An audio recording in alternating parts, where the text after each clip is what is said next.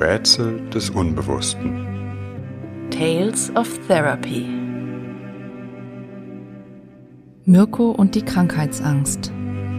Angst vom Fliegen.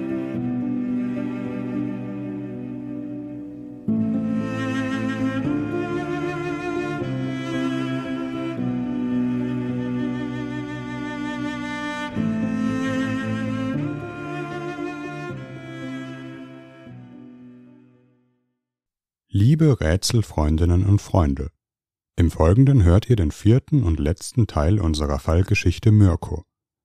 Auch zu dieser Folge werden wir eine Nachbesprechung veröffentlichen. Sie erscheint mit einigen Tagen Verzögerung bei unserer Förderplattform Patreon. Bis dahin könnt ihr uns gerne Fragen zur Fallgeschichte stellen. Infos findet ihr in den Show Notes. In einer Woche erscheint zudem unser Buch Mein größtes Rätsel bin ich selbst mit weiteren Fallgeschichten aus der therapeutischen Praxis. Ihr könnt das Buch bereits jetzt vorbestellen, überall wo es Bücher gibt. Einen kleinen Einblick werden wir in einer Bonusfolge geben, die am kommenden Freitag erscheint. Über ein Jahr in unserer Therapie ist vergangen. Mirkos Krankheitsängste sind zwar milder geworden, aber längst nicht verschwunden, was bei dieser Symptomatik auch nicht unbedingt zu erwarten wäre. Krankheitsängste, die sich wie bei Mirko über Jahrzehnte verfestigt haben, gehören zu den hartnäckigsten Formen psychischer Symptome. Aber immerhin haben sie etwas an bedrohlicher Dringlichkeit verloren. Er kann etwas von der inneren Anspannung aushalten, immer wieder auch einmal in einen Gedanken umwandeln. Es gibt immer mehr Situationen, in denen die Krankheitsangst zwar nicht weg sei, aber, so Mirko, ich es aushalten kann, weil ich weiß, dass es ja gar nichts bringt, wenn ich jetzt am Rad drehe, in die Klinik fahre oder ähnliches. Unsere Arbeit hat dabei eine Art Einsicht geweckt, dass seine Ängste einen psychischen Hintergrund haben, nicht unbedingt auf einer realen Gefahr gründen. Das kommt jetzt, glaube ich, wieder von meiner Psyche, sagt Mirko häufig, wenn er einmal eine Angst in die Stunde bringt. Ein Gedanke, mit dem er seine Angst ein wenig selbst regulieren kann, wenngleich in dieser Formulierung ja nach wie vor eine Entfremdung liegt, als wäre die Psyche ein rätselhafter Apparat, der gelegentlich neue Beschwerden ausspuckt und nicht er selbst. Mirko braucht mich noch sehr, um seine Ängste zu regulieren. Das wird vor allem an Unterbrechungen und Urlaubspausen fühlbar. Gerade längere oder unerwartete Pausen, etwa wenn ich einmal krank bin, können Mirko schnell destabilisieren. In einem zunehmend regressiven Prozess sind gerade dies die sensiblen Stellen in der Therapie, wenn der Therapeut nicht da ist. Nach psychoanalytischer Theorie haben hierin letztlich alle Denkprozesse ihre Quelle. Das Denken entsteht, wo die andere Person abwesend, das Ersehnte nicht verfügbar ist, sofern diese Abwesenheit nicht überfordernd ist. Denken bedeutet, etwas Abwesendes anwesend zu halten, es sich vorzustellen, es mit Bildern und Worten in sich lebendig zu halten. Weshalb, wie wir bereits gehört haben, Denken und die Fähigkeit allein zu sein zusammengehören. Menschen, die schon früh mit vielen Momenten von Einsamkeit und Alleinsein konfrontiert waren, haben deshalb nicht selten einen ausgeprägten Denkraum, müssen sich des Denkens manchmal aber auch geradezu zwanghaft bedienen, wie um sich dadurch innerlich lebendig zu halten, als würde die eigene Existenz von einer Art pausenlos angespannter Denkoperation abhängen. Zu Beginn fühlt sich Mirko durch Urlaubspausen wie abgeschnitten, verliert den Kontakt zur Therapie und dem, was wir erarbeitet haben, aber auch den Kontakt zu sich selbst. Zu einem späteren Zeitpunkt als er rückblickend Worte für diese Zustände gefunden hat, bezeichnete es wie ein Fallen ins Leere oder das Gefühl, plötzlich in ein dunkles Loch gesperrt zu sein. Nach meiner Erfahrung ist ein Jahr therapeutische Arbeit meist zu wenig, um ein tragendes inneres Netz entstehen zu lassen. Dieses entsteht schließlich im Verlauf der Kindheit über viele Jahre hinweg aus der Erfahrung von Sicherheit und Verbundenheit. So etwas ist nicht im Schnelldurchgang nachzuholen. Vor allem, weil es nicht nur um Worte und Bekenntnisse geht, sondern um das wirkliche Gefühl, miteinander verbunden zu sein, sich im doppelten Wortsinn zu verstehen. Der Satz Ich verstehe dich, ich interessiere mich für dich, ich höre dir zu, ist leicht gesagt. Aber ein wirkliches Verstehen ist oft die Frucht einer gemeinsamen Arbeit. Tatsächlich erlebe ich die Therapie so. Immer dann, wenn ich das Gefühl habe, zu Mirko vorgedrungen zu sein, wirklich mitfühlen und mich in ihn hineinversetzen zu können, kommen wir einen Schritt voran, knüpft sich ein neuer Faden in seinem inneren Netz. Doch meistens setzt dies einen mühsamen und kleinteiligen Prozess voraus, in dem ich ihn lange Zeit nicht verstehe oder nur mit dem Kopf verstehe, aber nicht mitfühlen kann, in dem mir seine Sorgen übertrieben unangemessen oder schlicht nicht nachvollziehbar scheinen, er sich in ein Gespinst aus Ängsten und Befürchtungen einwickelt, in dem ich ihn nicht finden kann. In den letzten Monaten ist Raum entstanden, um sich mit seiner Geschichte zu beschäftigen, wichtige Fäden aus seiner Biografie nachzuzeichnen. Auch hierbei ging es für mich darum, eine Spur zu ihm zu finden, ihn besser verstehen zu können. Ein zentraler Gesichtspunkt dieser Spurensuche ist Mirkos Umgang mit Enttäuschungen, mit eigenen Bedürfnissen und mit Gefühlen von Ärger. Mirko lebt in einer inneren Welt, in der er nicht nur permanent von Ängsten beherrscht wird, andere könnten ihn verlassen, sondern in denen auch die eigenen Gefühle als bedrohlich empfunden werden, als etwas, was seine inneren und äußeren Bindungen gefährdet. Mirko hat in seiner Geschichte die Erfahrung gemacht, dass er mit eigenen Abgrenzungswünschen zurückhalten muss, um die Beziehung zu anderen nicht zu gefährden. Nur wenn er eng am anderen bleibt, fühlt es sich sicher an. Jede reife Beziehung aber beruht ja letztlich auf einer Art Gleichgewicht zwischen Nähe und Distanz, dem Vertiefen von Intimität, aber immer auch wieder Momente der Lösung, des sich wieder Fremdwerdens, wodurch sich die Attraktivität, also Anziehung, erneuern kann. Mirko hingegen gestaltet Beziehungen gleichsam symbiotisch. Ich glaube aber nicht, dass Mirko keinen Wunsch nach etwas eigenem, abgegrenzten hat, sondern diesen Wunsch angstvoll unterdrückt. Seine Angst vor einer tödlichen Erkrankung, so meine Idee, ist vielleicht eigentlich eine Angst vor jenen bedrohlichen Gefühlen in ihm, jener unterdrückten und gehemmten Aggression. In mir ist etwas Zerstörerisches. Er kann sich Abgrenzung nicht anders vorstellen als Zerstörung. Doch das vermeintlich Zerstörerische ist zugleich das, was Mirko braucht, um sich entwickeln zu können. Das, was man Aggression nennt, hat keinen guten Ruf. Aber wie alle emotionalen Regungen ist es etwas Wichtiges, Notwendiges, das nicht ohne Folgen ausgesperrt werden kann. Warum kann Mirko nicht aus seinen Erfahrungen lernen, das Gute verinnerlichen? Ich glaube, weil er sich die Dinge bislang nicht wirklich zu eigen machen kann, sie sozusagen nur passiv aufnimmt, sich nicht wirklich im wörtlichen Sinne mit ihnen auseinandersetzt, also auch etwas von sich dagegen setzt.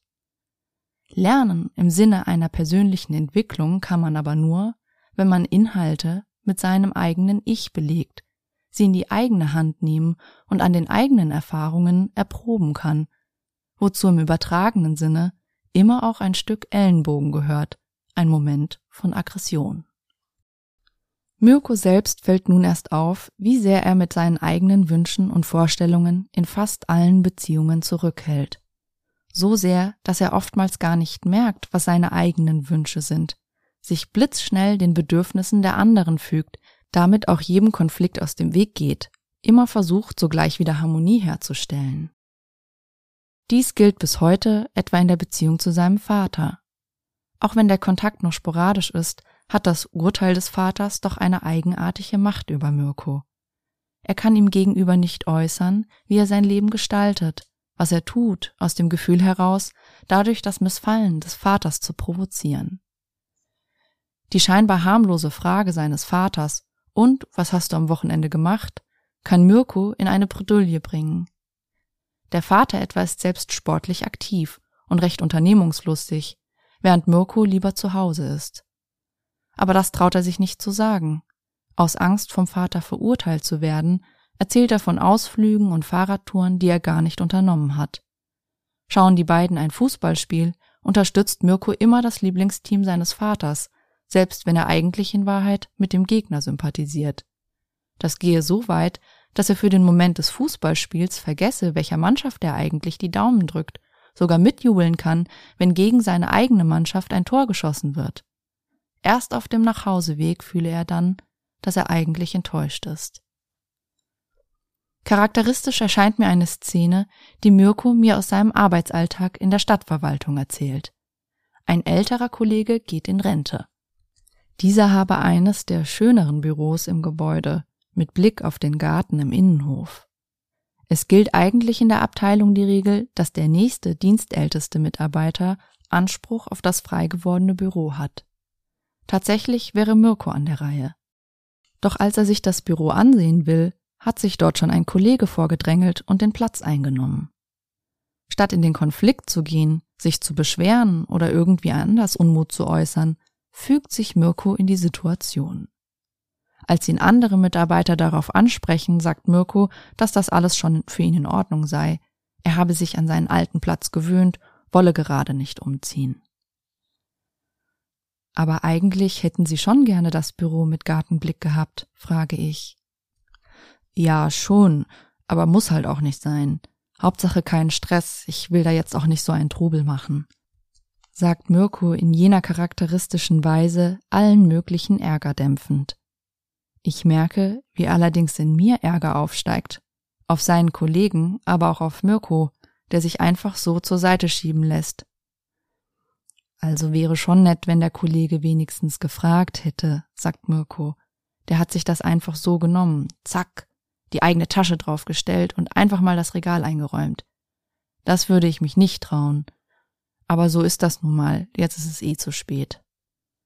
Ärgern Sie sich denn nicht? frage ich. Nein, nicht wirklich, sagt Mirko. Ein Schweigen entsteht, eine ganze lange Weile. Mirkos Blick wirkt abwesend. Was fühlen Sie gerade? frage ich schließlich. Irgendwie ist mir etwas schwindelig. Ich merke, mein Herz rast, sagt Mirko. Ich glaube, Sie ärgern sich doch. Ist das Ärger? Es fühlt sich eher so unheimlich an. Ich es ist vielleicht ein unheimlicher Ärger. Es macht ihnen Angst. Diese Szene ist vielleicht wie ein mikroskopischer Ausschnitt des Vorgangs, wie aus einem unterdrückten Affekt ein Symptom entsteht. Oder besser gesagt, wie Mirko Angst bekommt, sobald ich ihn in Kontakt mit seinen unterdrückten Gefühlen bringe. Wichtig ist, dass es in unseren Gesprächen zunehmend möglich wird, in sich hineinzuhorchen und diesen Gefühlen nachzuspüren und sich den dadurch entstehenden Ängsten zu stellen. Etwas, das vor einem Jahr noch im wilden Ansturm von Panik untergegangen wäre. In einer der nächsten Sitzungen kann Mirko sagen, ich glaube, ich habe mich doch ziemlich geärgert über meinen Kollegen. Als ich mir das jetzt so richtig klar gemacht habe, wie egoistisch das ist und wie ich mich habe unterkriegen lassen, da konnte ich fast eine Nacht lang nicht schlafen. Ich hatte richtig Puls. Ich aber ihm das zu sagen und Anspruch auf ihren Platz zu erheben, das fällt ihnen nach wie vor schwer. Mirko, ja, jetzt ist es ja irgendwie schon eine vollendete Tatsache, da komme ich mir blöd vor, jetzt noch was zu sagen. Im Verlauf des Gesprächs schildert Mirko, dass er zugleich aber auch keinerlei Ideen hat, wie er so etwas sagen, wie er seinem Ärger Ausdruck verleihen kann, auch in künftigen Situationen. Lieber Herr Kollege, es tut mir leid, aber das ist mein Platz schlage ich ein wenig flapsig vor. Mirko, für mich fühlt sich das völlig unmöglich an, so etwas zu sagen. Es fühle sich für ihn an, als würde er damit in einer extremen Weise auf Konfrontationskurs gehen. Wenn er das tue, so fürchte er, könnten er und der Kollege sich nicht mehr begegnen, müsste er jeden Tag in die Arbeit, wo ein ärgerlicher Blick des Kollegen ihn begleite, dem er in den Pausen ausweichen muss.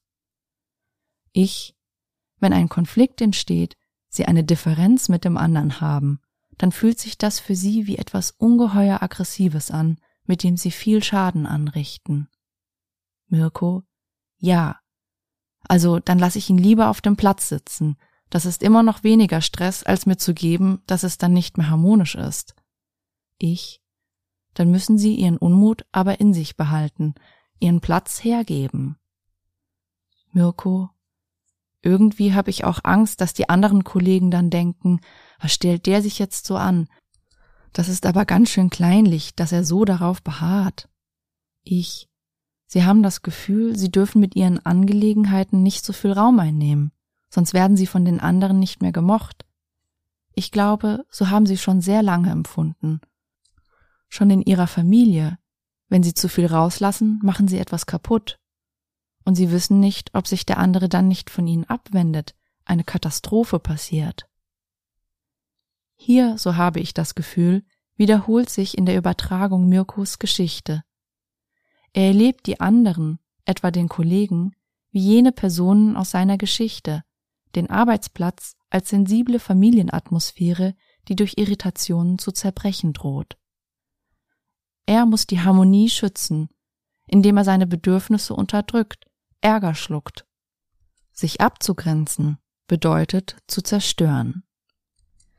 Tatsächlich gibt es sehr viele Situationen, in denen Mirko so verfährt, vom Arbeitsplatz bis zur Schlange am Supermarkt, lärmenden Nachbarn oder dem Fahrverhalten auf der Straße. Weshalb es eigentlich verständlich ist, dass für ihn der Umgang mit anderen Menschen anstrengend ist, er sich am liebsten auf das Vertraute und Bekannte zurückzieht. Ich bin erstaunt, dass sich nicht ein Feld finden lässt, auf dem Mirko einmal etwas von seiner Aggression zeigt Meistens verschiebt sich dies ja doch auf bestimmte Gebiete, Fußballstadion, Sport, Kneipe, Ballerspiele. Doch bei Mirko scheint dies vollständig im eigenen Körper gedeckelt, nicht nach außen zu treten. Ich habe das Gefühl, so viel wie Mirko immer wieder hinunterschluckt, sich anpasst, da muss doch eigentlich eine gigantische Wut in ihm brodeln. Gerne würde ich etwas über sein Traumleben erfahren, das ja manchmal Auskunft über jene unterdrückte Seite gibt. Doch Mirko berichtet, dass er sich an seine Träume nicht erinnern könne. Nur einmal erzählt er, dass er kompletten Unsinn geträumt hätte, von irgendwelchen abgeschlagenen Typen, die ihn in der Straßenbahn bedrängen, aber genauer habe er es nicht im Gedächtnis. Immerhin, der Umstand, dass Mirko etwas von jener unterdrückten Seite bemerkt, dass er sogar inzwischen etwas von dem Ärger fühlen kann, so sehr, dass es ihm nachts den Schlaf raubt, das ist auch ein Zeichen dafür, dass sich etwas verändert. Allerdings ist es so, dass dieser Ärger auch schnell wieder verschwindet, Mirko wieder in seinen alten Zustand des scheinbaren Gleichmuts zurückkehrt. Den Kollegen spricht er letztlich nicht an, fügt sich der Situation. Wie ist es denn mit Sandra? frage ich Mirko einmal in einer Sitzung streiten sie sich auch manchmal miteinander. Bislang eigentlich fast nie. In den letzten Wochen aber, da ist das jetzt schon einige Male vorgekommen, sagt Mirko. In der nächsten Zeit nimmt die Beziehung mit Sandra zunehmend Raum in unseren Gesprächen ein. Wie in vielen Behandlungen, so ist auch bei Mirko die Partnerschaft ein eigentlich zentrales Thema, was sich aber manchmal erst nach und nach offenlegen lässt weil es von anderen Themen überdeckt wird. Welche Beziehungen ein Mensch eingeht und wie er diese gestaltet, darin wird oft auch ein Stück innerer Reife sichtbar. In der Partnerschaft aktualisieren sich lebensgeschichtliche Konflikte. Der Partner wird, weil er eine so hohe emotionale Bedeutung hat, oft zu einem inneren Objekt, erbt aber auch den Schatten der Vergangenheit. Hier ist oftmals die Stelle, an der Veränderung möglich wird aber Entwicklungen auch blockiert sind. Sandra und Mirko haben sich bereits in der Schule auf dem Wirtschaftsgymnasium kennengelernt. Viele Jahre waren sie nur befreundet, haben einen gemeinsamen Freundeskreis geteilt und oft Zeit miteinander verbracht. Die Freunde hätten die beiden schon immer etwas geteased, weil sie so viel zusammen rumhingen. Eine Partnerschaft seien beide aber nicht eingegangen, die ganze Jugend lang nicht, auch mit keiner anderen Person.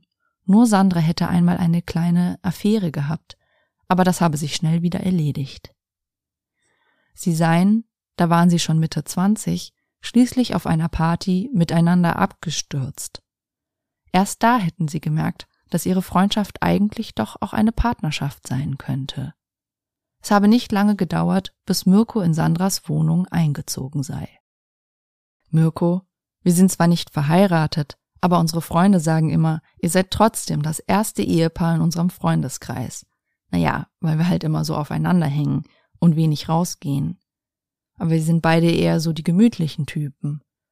Sandra hat vielleicht schon noch etwas mehr Energie, aber ich bin da gar nicht der Typ dafür, jetzt noch auf irgendwelchen Partys rumzuspringen.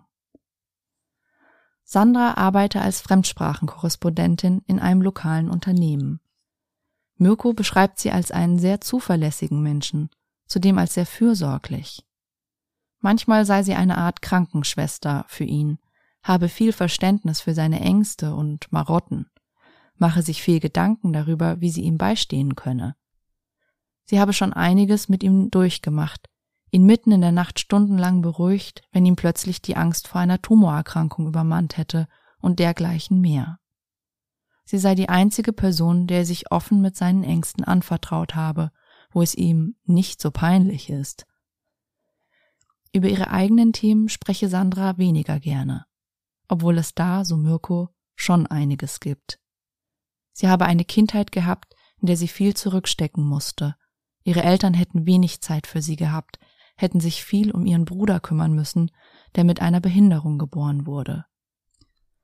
Einmal habe Sandra etwas von einem Übergriff eines Lehrers in der Schule angedeutet. Doch was genau darunter zu verstehen sei, wisse Mirko nicht. Sie habe nicht weiter darüber sprechen wollen. Normalerweise sei Sandra eine starke Person, die nicht viel für sich brauche. Aber könne auch depressiv und niedergeschlagen sein, dann komme sie manchmal tagelang nicht richtig aus dem Bett. Mirko und Sandra wirken in ihrer Beziehung miteinander fast gänzlich verschmolzen. Die beiden scheinen sich selbst genug, sehen manchmal, außer in der Arbeit, über Wochen kaum einmal andere Personen. Und wenn, treten sie üblicherweise nur im Zweiergespann auf. Sie hätten dieselben Freunde, teilten manchmal schon dieselben Gedanken und Redeweisen und Vorlieben.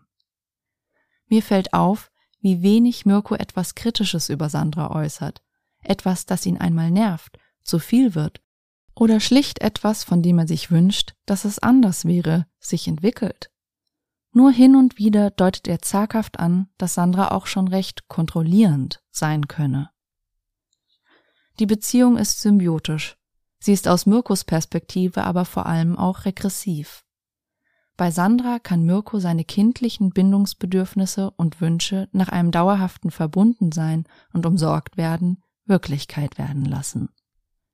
Mirko scheint auf eine existenzielle Weise abhängig von der Beziehung, lebt mit großen Ängsten, dass Sandra etwas passieren oder sie ihn verlassen könnte. Er habe Angst, etwas falsch zu machen, sie zu nerven, ihr zur Last zu fallen. Nach jeder Angstkrise habe er ein schlechtes Gewissen, wieder eine neue Belastung auf das Beziehungskonto gebucht zu haben. Bislang habe Sandra das alles mitgetragen, es habe sich zwischen den beiden auf eine Weise gefügt, dass es nie zu richtigen Konflikten kam, beide in einer Art ungetrennten Blase gelebt haben. Wohl weil Sandra sich in eine ihr seit Kindertagen bekannte Rolle gefügt hat. Doch gerade in der letzten Zeit verändere sich etwas, wobei die Veränderungen zunächst vorwiegend von Sandra auszugehen scheinen, die ja zeitgleich zu Mirko ebenfalls eine Therapie macht. Mirko kann es zunächst nicht wirklich nachvollziehen, Tatsächlich muss er durch die Therapie ja weniger auf Sandra zurückgreifen. Trotzdem wird Sandra nun zunehmend kritischer, sagt öfter, dass ihr etwas nicht passt, wird auch in kleinen Details des Alltags schnippisch. In letzter Zeit unternehme sie auch gelegentlich etwas ohne ihn, mache Ausflüge mit Freundinnen oder gehe am Samstagabend weg. Das habe sie in den letzten Jahren kaum gemacht. Mirko, eigentlich finde ich das ja gut, ich freue mich für sie, dass sie mal etwas für sich macht, auch mal was alleine, das ist ja nichts Schlechtes. Sie hat mal ein bisschen aus ihrer Therapie erzählt, dass das so ein Punkt für sie ist, dass sie zu wenig für sich selbst macht. Aber irgendwie macht mir das schon auch Sorgen, ob es nicht doch etwas mit mir zu tun hat, dass sie genervt von mir ist. Obwohl sie immer sagt, dass sie weiter mit mir zusammenbleiben will. Aber wer weiß, ob sie unterwegs nicht doch mal jemanden kennenlernt, der nicht so ein Stubenhocker ist wie ich. Tatsächlich verlangt Sandra in der letzten Zeit immer wieder auch einmal von Mirko, dass er runter vom Sofa kommt, mit ihr einmal etwas unternimmt. Sie habe Lust, endlich einmal mit ihm reisen zu gehen. Mirko merkt, dass sich bei Sandra etwas verändert, sicherlich auch durch ihre Therapie angestoßen. Er hat Angst, dass sie eine Entwicklung macht, bei der er nicht mithalten kann, sie sozusagen ins Flugzeug steigt, für das ihm noch der Mut oder die innere Sicherheit fehlt. Bei einer längeren Diskussion bekennt Sandra schließlich, dass es sie schon nervt, wie rückgezogen die beiden leben, dass sie nie einmal auf Erkundungstour mit Mirko gehen kann. Sie habe Verständnis für seine Angststörung und wisse, dass seine Zurückgezogenheit viel damit zu tun habe. Aber es sei eben doch auch eine Belastung für sie. Es fehle ihr schon was in der Beziehung, auch wenn das nicht bedeutet, dass sie Schluss machen wolle, sondern dass wir zusammen mehr erleben. Mirko verarbeitet diesen Konflikt angstvoll, versucht sich an ihre Bedürfnisse anzupassen, alles richtig zu machen, Sandra nicht zu verärgern. Mirko bemüht sich, seine Angstgedanken vor ihr zu verheimlichen und in Alltagssituationen zu unterdrücken. Tatsächlich kann ich Sandra verstehen. Ich habe das Gefühl, sie ist in den Jahren zuvor von Mirko in einer gewissen Weise funktional gebraucht worden, in Gestalt einer Krankenschwesternübertragung, die ich als Therapeutin ja durchaus auch mit Mirko erlebt habe. Das hat auch ihr durchaus einen narzisstischen Gewinn verschafft. Das Gefühl, verlässlich gebraucht zu werden, jemanden zu haben, der immerzu bei ihr nach Rat und Unterstützung sucht. Zugleich handelt es sich für Sandra wohl um eine altvertraute Rolle, in die sie sich traumwandlerisch gefügt hat. Dennoch gerät dabei aus dem Blick, wer die beiden als Individuen eigentlich sind, wer Sandra ist, wer Mirko ist, wer sie auch als Frau ist und er als Mann, nicht nur als Mutter und Kind. Wenn Sandra in ihrer Therapie einen Reifungsschritt geht, kann ich mir gut vorstellen, dass sich an dieser Konstellation etwas verändert. Sie nicht mehr länger nur Krankenschwester sein will, sondern erwachsene und unabhängige Frau und von Mirko auch so gesehen und behandelt werden will. Thank you.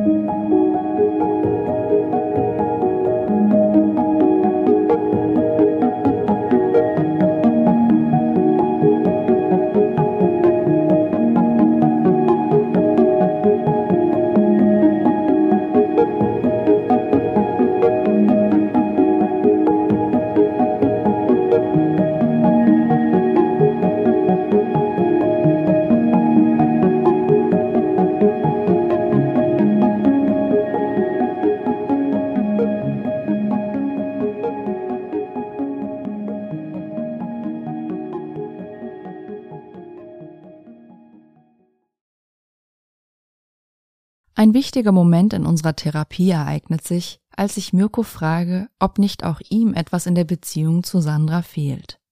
Eine ganze Weile bleibt diese Frage unbeantwortet. Fällt Mirko nicht recht etwas ein.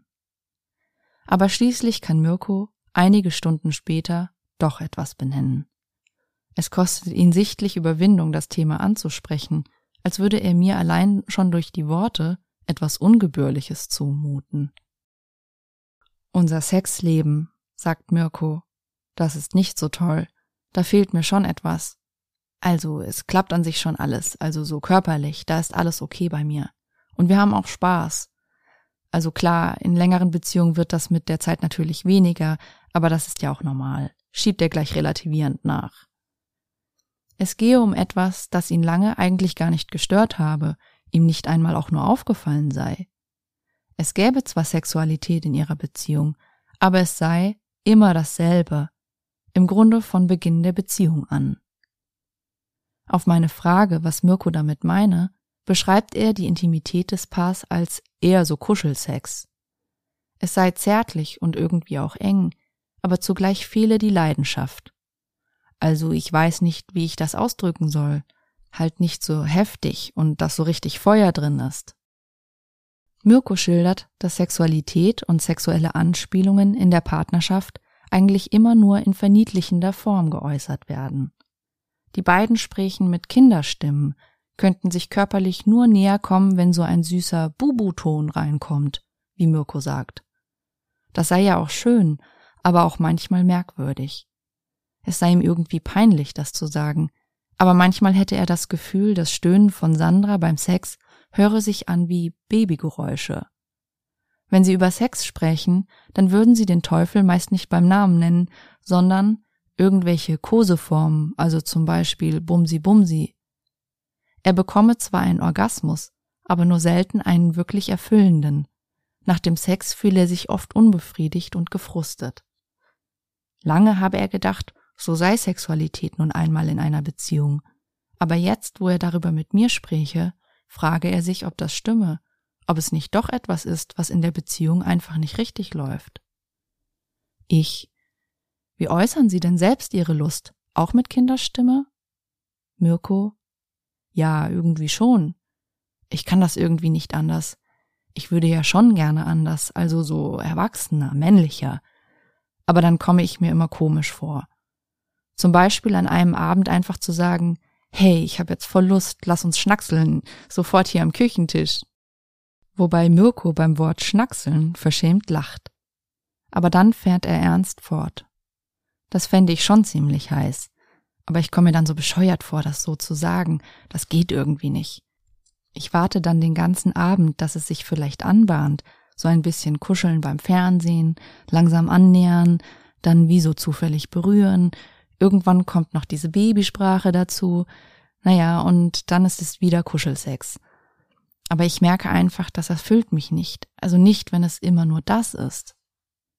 Mirko schildert, dass er viele sexuelle Fantasien mit Sandra hätte. Mirko, keine schlimmen oder so etwas, nicht, dass sie denken, aber Sex im Freien, im Auto, sowas halt, so spontaner irgendwie, und dass Sandra dabei auch richtig Lust hat, also mal so wirklich laut wird und mir zeigt, dass sie mich unbedingt will. Doch das traut sich Mirko gegenüber Sandra nicht zu äußern. Er wisse nicht, ob Sandra vielleicht auch Lust darauf hätte. Er habe immer das Gefühl, sie sei eigentlich ganz zufrieden, wie es laufe, dass sie es lieber gediegen möge. Er wisse nicht, ob das einfach nur irgendwelche pubertären Fantasien seien, die er habe, oder ob das wirklich etwas ist, was sie als Paar leben könnten. Ich? Dazu müssten sie Sandra sagen, was sie sich wünschen, was sie fantasieren, aber davor haben sie Angst. Es geht hierbei meines Erachtens um Scham, aber um eine Scham, die sich ganz grundlegend auf Mirkos sexuelles Begehren legt. Er traut sich nicht, sich mitzuteilen, aus Angst dann irgendwie pervers oder übergriffig auf Sandra zu wirken, obwohl das vielleicht ja gar nicht passieren würde, sondern die Tür zu einer neuen Art von Intimität öffnen könnte. Das Moment von Aggressivität, dies wohl beiderseitig in der Beziehung, soll getilgt werden, auch und gerade aus der Sexualität, der sich die beiden nur mit Kinderstimmen und einer gewissen Infantilität annähern gewissermaßen um die Angelegenheit möglichst harmlos zu machen. Tatsächlich gehört ja zur Sexualität ein Moment des Aggressiven, des Ungezügelten, das hier lustvoll sein kann, weil es im Rahmen des gegenseitigen Vertrauens geschieht, gewissermaßen eine kleine Grenzverletzung im Wissen, dass die Grenze insgesamt gewahrt bleibt. Doch Mirko empfindet sich schnell als Eindringling, der sich möglichst klein machen muss, um nicht als rüpelhafter Gast zu gelten. Alles Triebhafte, Aggressive, Sexuelle, das in ihm ist, erlebt er wie etwas Unzumutbares, mit dem er den anderen verschonen muss. Und wieder hat er keine andere Idee, wie er mit seinem Begehren und inneren Impulsen umgehen soll, als sie zu unterdrücken, sie im eigenen Körper einzusperren, wo sie zur Anspannung und unguten Gefühlen werden, während er sich äußerlich an das anpasst, was der andere vermeintlich möchte. Damit trägt er aber selbst dazu bei, dass der Sexualität das Feuer fehlt, nichts Wildes und Spontanes geschieht. Und in Wahrheit erfährt er damit auch nicht wirklich etwas über Sandra, über ihr Begehren, ihre Lust und ihre Leidenschaft. Zum ersten Mal nach bald zwei Jahren Therapie wird für mich in diesen Wochen richtiger Frust fühlbar, den Mirko in die Stunden trägt.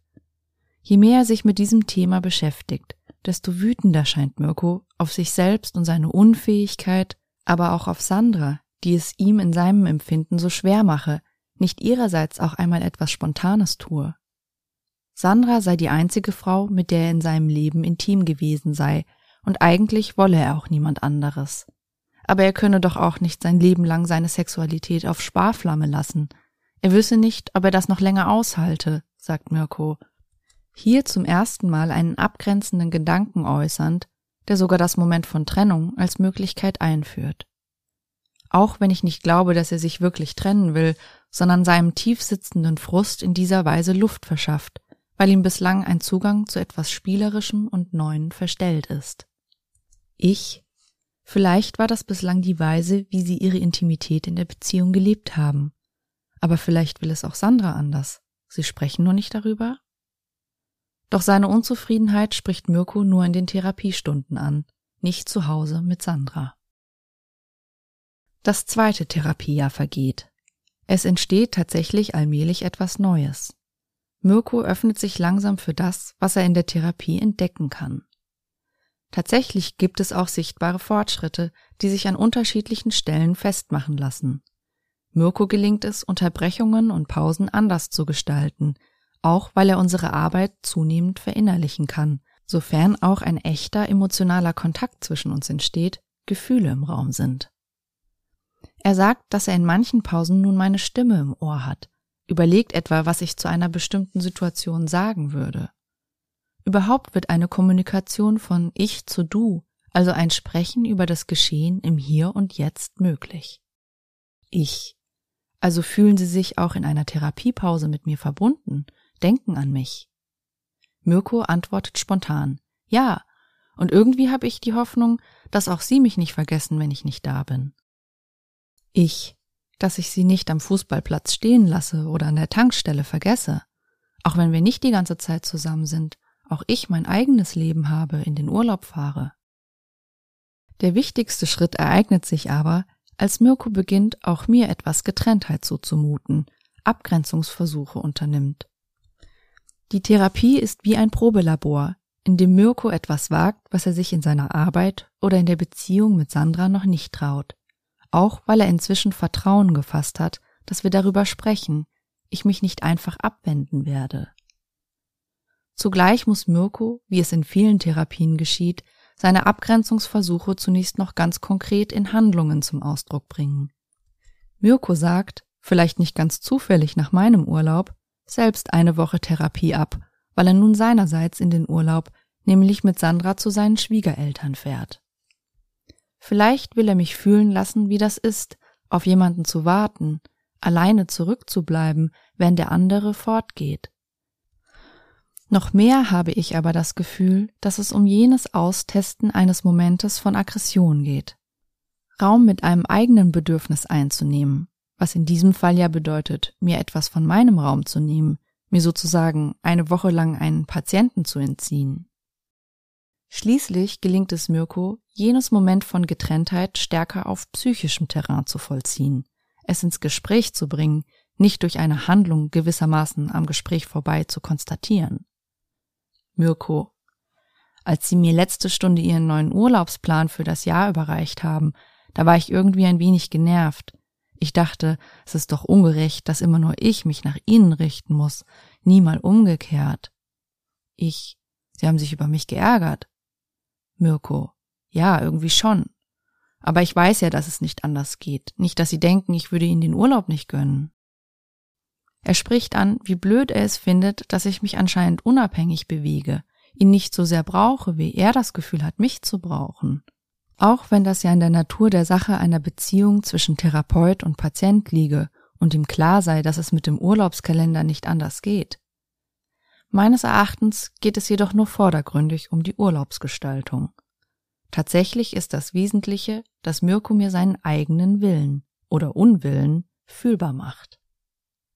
Je mehr Mirko merkt, dass dergleichen unsere Beziehung nicht zerstört, seine Trennungsaggression gar nicht so zerstörerisch ist, in der Sprache der Psychoanalyse das Objekt seiner Abgrenzungsversuche überlebt, desto freier kann er über sein Empfinden sprechen. Nicht nur in dieser Therapie gilt dieses psychoanalytische Bonmot. Die freie Assoziation, das freie und unzensierte Sprechen ist keine Voraussetzung, sondern das Ziel einer Therapie. Dies ist ja letztlich die Pointe einer gefestigten Bindung. Man kann sein eigenes behaupten, ohne Angst haben zu müssen, dass die Brücke zum anderen einstürzt. Fast ist es, als würde dadurch frisches Blut in Mirkus Leben kommen die Zähne, die er nun gelegentlich auch einmal zeigen kann, ihm auch in seinem Alltag mehr Mut geben. Mirko nimmt sich fest vor, das nächste Zimmer, das in seinem Büro frei wird, nicht mehr so einfach herzuschenken. Es ist Mitte unseres dritten Therapiejahres, als Mirko ein Wagnis eingeht. Sandra hat zu Beginn des Jahres einen Wunsch geäußert. Sie möchte mit Mirko eine Reise machen nicht nur an den nahegelegenen Badesee oder in jenes Feriendomizil, das die beiden schon oft besucht haben, oder zu den Schwiegereltern. Sie möchte nach Ägypten. Mirko, sie wollte schon immer die Pyramiden sehen, das ist so ihr Ding. Naja, und einen guten Badeurlaub kann man da natürlich auch machen, aber ich weiß nicht, der Flug und die ganze fremde Umgebung, sage ich. Das wäre wirklich ein Wagnis. Die Pyramiden. Tatsächlich sagt Mirko nach vielem Hin und Her Sandra zu.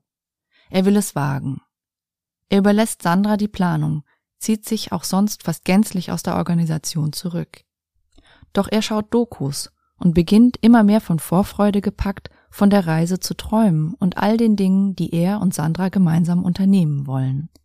Es ist ein Riesenschritt für Mirko, überhaupt den Gedanken an eine solche Reise lustvoll zu besetzen. Ägypten kann zu einer Chiffre für eine mögliche Entwicklung in der Beziehung werden, ist nicht nur die drohende Inschrift über einem Abgrund aus Gefahren. Ein paar Wochen vor dem Urlaub wird Mirko krank. Stark erkältet schleppt er sich in die Stunde, wirkt matt. Kaum ist er gesund, wird er wieder krank, kommt noch matter in die Sitzung.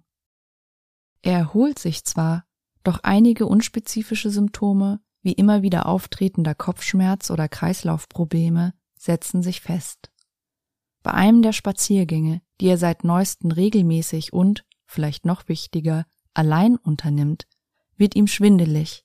Er muss sich mitten im Wald auf den Boden setzen, kann eine ganze Weile nicht mehr aufstehen, kann sich nur im Gefühl aufkommender Panik lösen und aufstehen.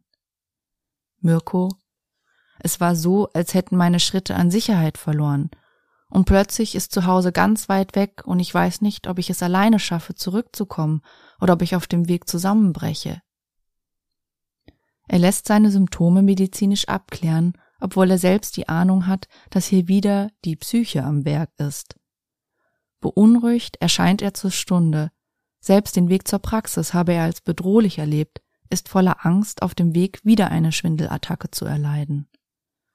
Ob das was mit der Reise zu tun hat, dass mein Körper die Schotten dicht macht, fragt Mirko unsicher an mich gewandt. Ich? Das Fliegen, das Unbekannte, das sie erwartet. Es ist ein mutiger Schritt, den sie wagen, vielleicht sogar ein Sprung ins Ungewisse. Vielleicht haben sie eine große Angst, ob sie nicht den Halt verlieren, wenn sie nicht mehr nur vertraute Umgebung um sich haben. Mirko, dabei wünsche ich es mir so sehr. Und nach einer Pause fügt er traurig an, aber so werde ich nicht fliegen können. Es ist nicht ungewöhnlich, dass sich größere psychische Veränderungen auch im Körper niederschlagen. Sich von etwas Altem zu lösen, kann nicht nur psychisch, sondern auch auf einer körperlichen Ebene zu großen Irritationen führen. Es ist, als würde Mirkos Körper vorab schon in ein schwankendes Flugzeug gesetzt. Die Angst ergreift auf einer ganz körperlichen Ebene Besitz von ihm. Mirko wirkt resigniert, dass er seine Ängste immer noch nicht im Griff hat, Sandra wohl wieder enttäuschen muss. Er spricht mit Sandra, sagt ihr, dass es mit dem Fliegen wohl doch zu viel sei. Sie reagiert tatsächlich enttäuscht, aber letztlich auch verständnisvoll. Sie will die Reise dennoch antreten. Nicht, weil sie sauer auf Mirko ist oder um sich an ihm zu rächen, sondern weil sie etwas für sich erleben will, sich nicht weiter an den Pflock von Mirkos Ängsten binden, die nicht die ihren sind. Sie überredet Mirko, seinen Platz bis zuletzt freizuhalten, offenbar in der Hoffnung, dass Mirko es sich in letzter Sekunde vielleicht doch anders überlegt.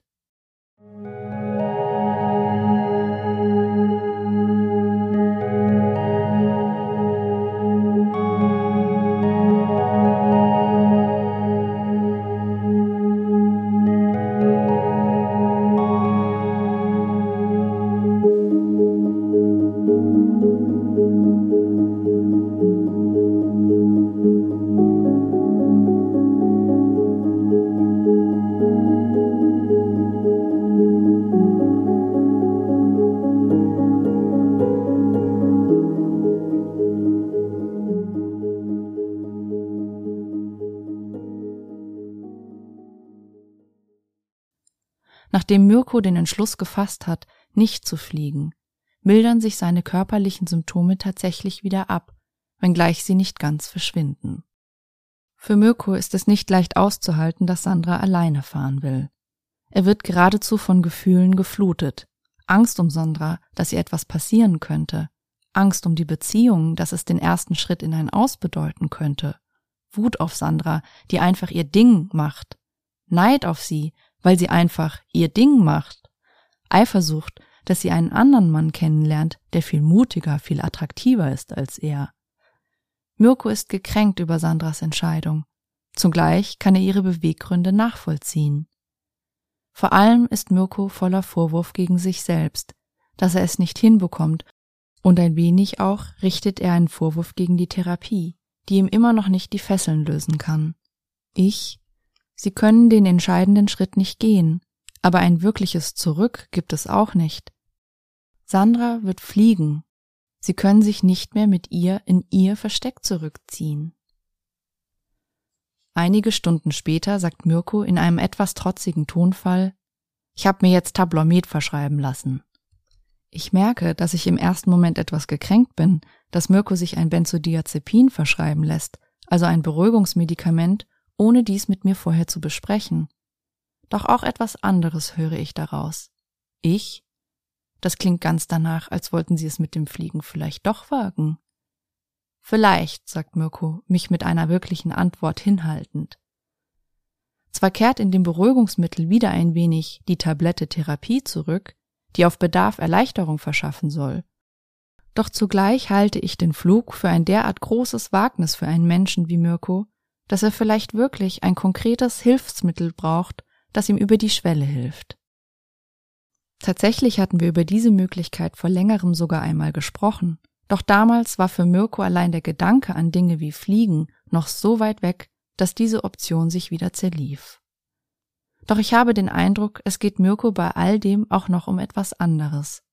Um einen Separationswunsch, den ihm Sandra in gewisser Weise vorgemacht hat. Ich fliege trotzdem. Das heißt für Mirko vielleicht, sich von mir und der Therapie zu lösen, vorzukommen, es allein zu schaffen, an einem Punkt, an dem ich ihm vielleicht gar nicht mehr helfen kann. Die Beruhigungstablette würde insofern auch bedeuten, ohne dich, ohne Therapie. Etwas, wogegen ich intuitiv, gewissermaßen der alten Eltern gegenübertragung gemäß, ärgerlich reagiert habe. Warum spricht er es nicht mit mir ab, bezieht mich nicht ein? Das für mich aber, je länger ich darüber nachdenke, nachvollziehbar wird. Ich, Sie müssen es auf Ihre Weise tun, wie Sie das Gefühl haben, es ist richtig für Sie. Etwas später in derselben Stunde sagt Mirko, da gibt es etwas, das ich zuerst für mich behalten wollte, aber jetzt will ich Ihnen doch davon erzählen. Mirko berichtet mit einem Schmunzeln auf den Lippen, dass er die letzten Tage heißen Sex mit Sandra gehabt habe. Entstanden sei das Ganze eigentlich aus einer unglücklichen Situation. Sie hätten den Abend wie immer gemeinsam verbracht. Beim Zubettgehen habe sich jener niedliche Sex eingestellt. Mittendrin sei Mirko auf einmal schwindelig geworden, so dass er habe abbrechen müssen. Sandra will ihn besorgt streicheln, doch Mirko weist sie mit einem Nein, nicht anfassen, brüsk zurück. Sofort tut es ihm leid, doch er habe ihre Berührung auf einmal nicht ausgehalten. Sandra ist verletzt, zieht sich mit einem Ich wollte dir doch nur helfen verärgert zurück. Dieser Satz habe Mirko wiederum auf die Palme gebracht. Er wolle nicht bemuttert werden. Ein Streit entspannt sich zwischen den beiden, wie so häufig in der letzten Zeit. Zuletzt endet der Abend in frustriertem Schweigen.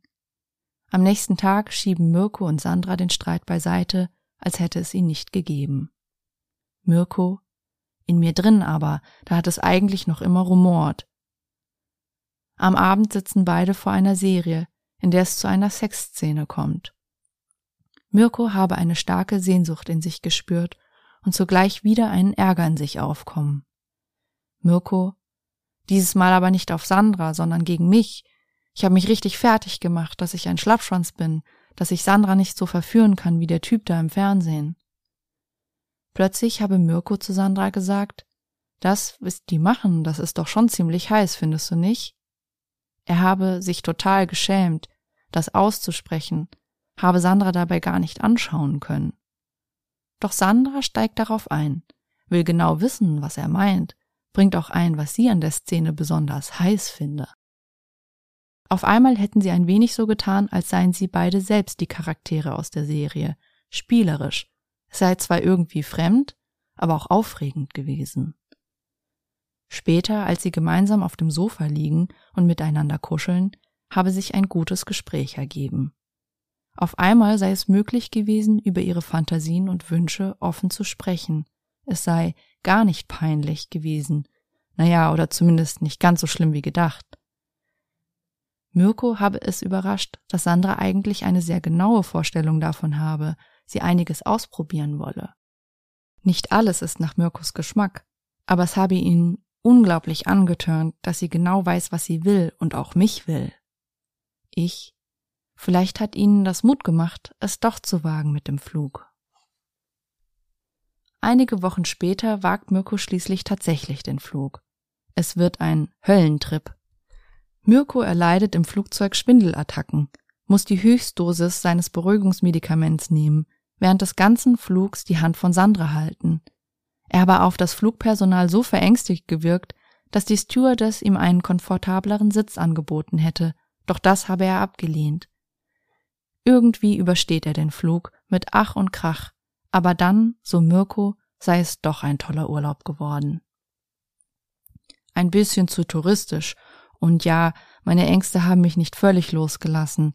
Ich konnte nicht alles essen, was Sandra gegessen hat, hatte immer Angst, mir irgendeinen Virus einzufangen, sagt Mirko, zurückgekehrt, und er klingt beinahe fröhlich, während er davon erzählt.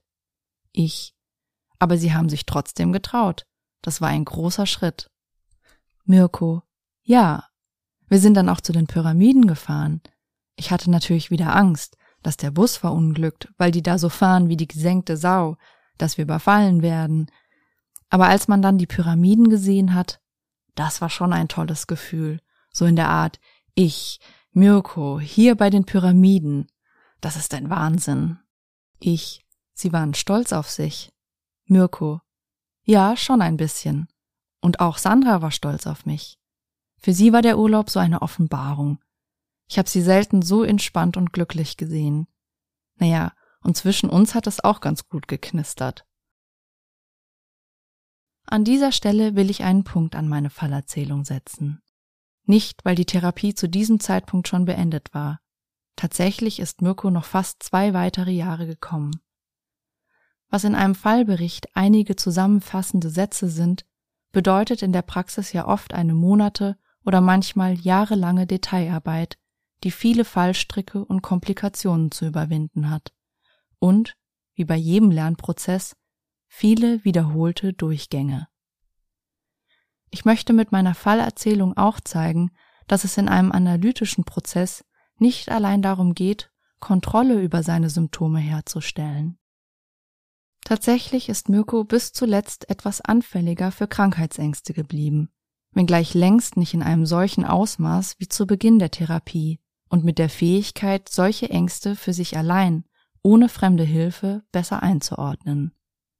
Doch das, was sich in seinen Krankheitsängsten gezeigt hat, war ja letztlich nur die Spitze eines Eisberges von Rückzug, Unsicherheit und Gehemmtheit.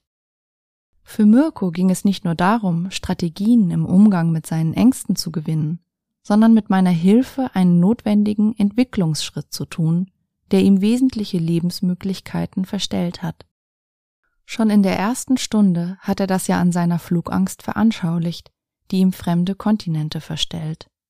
Doch Mirkos Angst war kein vereinzeltes Symptom, sondern im Grunde ein Kulminationspunkt, an dem eine ganz grundlegende Problematik sichtbar wurde. Deshalb hat ihm das Flugangsttraining, das er ja noch vor unserer Therapie unternommen hatte, nicht wirklich weitergeholfen. Es ging um noch ganz anders geartete Ängste vor dem Fliegen. Angst vor der eigenen Sexualität, Angst vor der eigenen Aggression, Angst vor dem Unbekannten an sich selbst und an Sandra, aber auch Angst vor dem eigenen Wunsch, sich in dieses Unbekannte vorzuwagen. Für mich war seine Reise nach Ägypten Ausdruck dessen, dass sich etwas in Mirko verändert hat, gewissermaßen die ersten unsicheren Schritte auf dem neuen Kontinent. Für die meisten Menschen ist eine solche Reise gewöhnlich kein Zeichen eines inneren Wandels. Für Mirko hat sie bedeutet, seinen inneren Dämonen die Stirn zu bieten. In ein solches Flugzeug zu steigen, das bedeutet in der Welt des Unbewussten ja auch, auf ein Gegenüber vertrauen, das ihn trägt, nicht fallen lässt.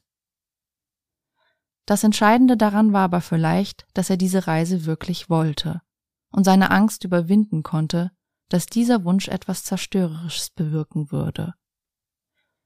Die Paradoxie dieser Reise besteht für die Partnerschaft zwischen Mirko und Sandra vielleicht darin, dass sie einerseits ein Stück Getrenntheit zwischen die beiden gebracht hat, ja auch Konflikt, aber auf diese Weise gerade eine andere Art von Intimität, von Nähe geschaffen hat.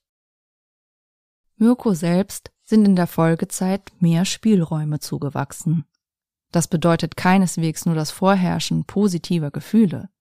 Im Gegenteil, eine ganze Weile in der Therapie beschäftigt uns ein Gefühl, das Mirko bislang kaum umgetrieben hatte. Eifersucht.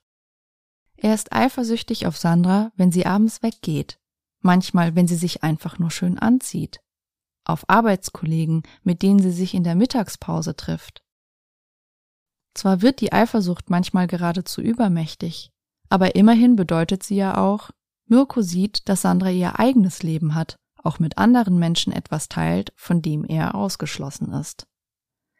Nicht alles an ihr ist ihm bekannt und vertraut. Sie hat vielleicht wirklich ihren eigenen Bereich. Und sie hat ihren eigenen Willen, ist nicht durch ein unsichtbares Band an ihn gebunden, sondern weil sie mit ihm zusammen sein möchte.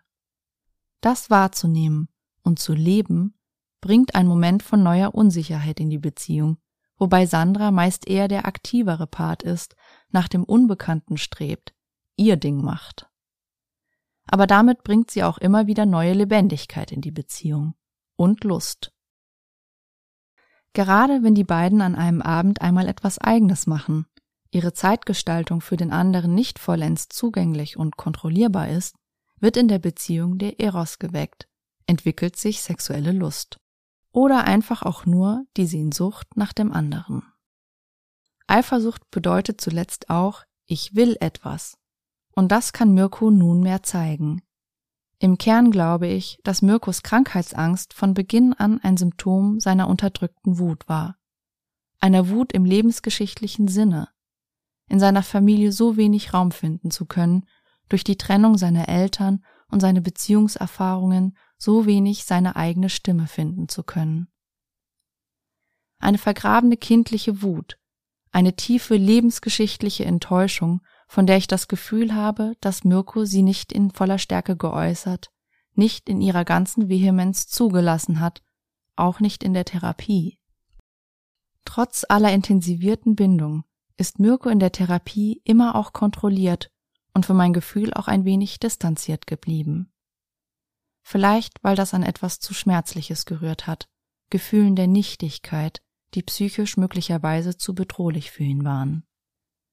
Vielleicht bleibt deshalb auch ein gewisses Fundament der Angst erhalten, das wir nicht auflösen konnten. Es bleibt ein unerlöster Teil seiner selbst. Aber, und das ist wohl für Mirkus alltägliches Leben auch wichtiger gewesen, ihm gelingt es, seinem Wunsch nach Abgrenzung in seinen aktuellen Beziehungen mehr Ausdruck zu verleihen sich gewissermaßen nicht immerzu zum verängstigten und rückzügigen Kind machen zu lassen, sondern zu sagen, was er will. Sandra das sagen zu können, ich will dich, aber in vielen anderen Situationen auch sagen zu können, ich will das nicht. Darin scheint mir der größte Fortschritt unserer therapeutischen Arbeit zu liegen. Es ist, als hätten wir eine Lebensader abgeklemmter Affekte wieder an seinen Kreislauf angeschlossen die Mirko überhaupt erst das Gefühl geben können, ein irgendwie freier Mensch zu sein. In unserer Therapie hat er den Mut gefunden, diesen Abgrenzungswunsch zu erkunden, ihn gegen mich zu erproben und die Erfahrung machen zu können, dass dies etwas ist, was eine Beziehung überleben kann. Alleine sein kann nicht nur, wer an die Wiederkehr des anderen glaubt, sondern auch, wer ich sagen kann. Mirko träumt von Sandra, aber auch immer wieder von anderen Frauen, mit denen er aufregenden Sex hat, Fremden, die er zufällig getroffen hat. Zunächst erlebt er diese Träume beängstigend, gewissermaßen als Anzeichen, dass er sich innerlich von Sandra abwenden könnte, er sie nicht mehr liebt.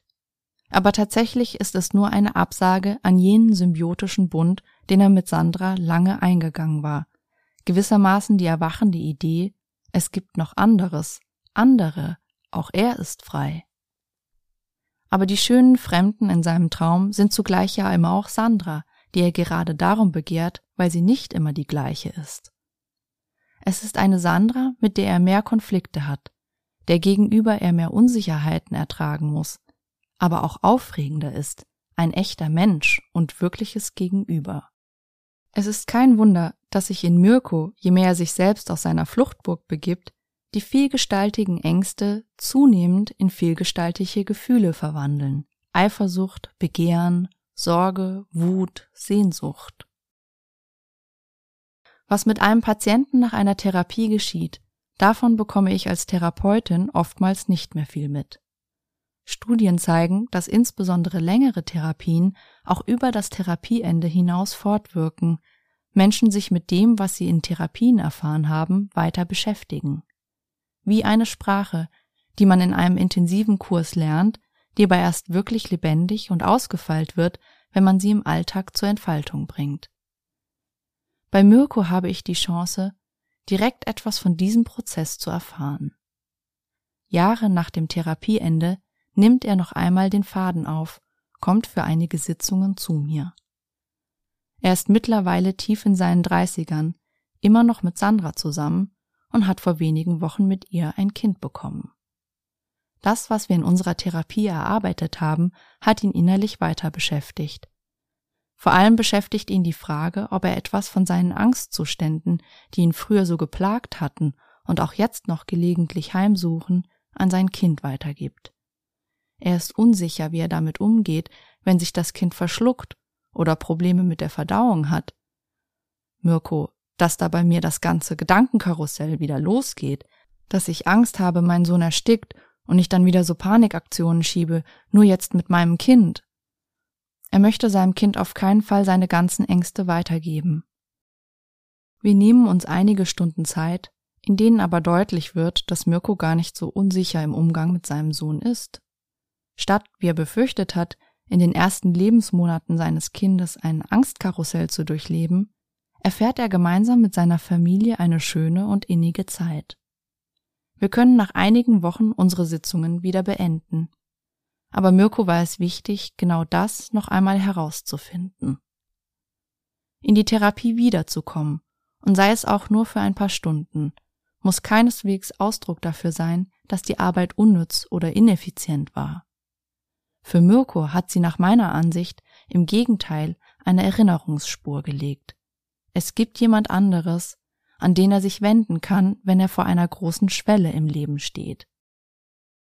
Für mich ist es ein Zeichen, dass Mirko verantwortungsvoll mit sich selbst und seinem Kind umgeht, dass er sich diese Frage stellt, diese Verunsicherung innerlich zulässt und mit mir besprechen möchte statt sie durch künstliche Versicherungsmaßnahmen zu dämpfen oder mit Gewalt zu unterdrücken, bis sie sich eruptiv Geltung verschafft.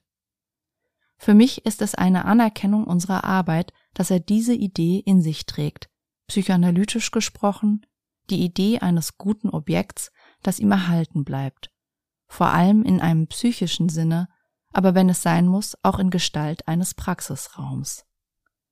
Und auch wenn niemand von uns all seine Neurosen vor seinen Kindern abschirmen, ein perfekter Elternteil sein kann. Ich glaube, dass er diese Idee auch an sein neugeborenes Kind weitergeben kann.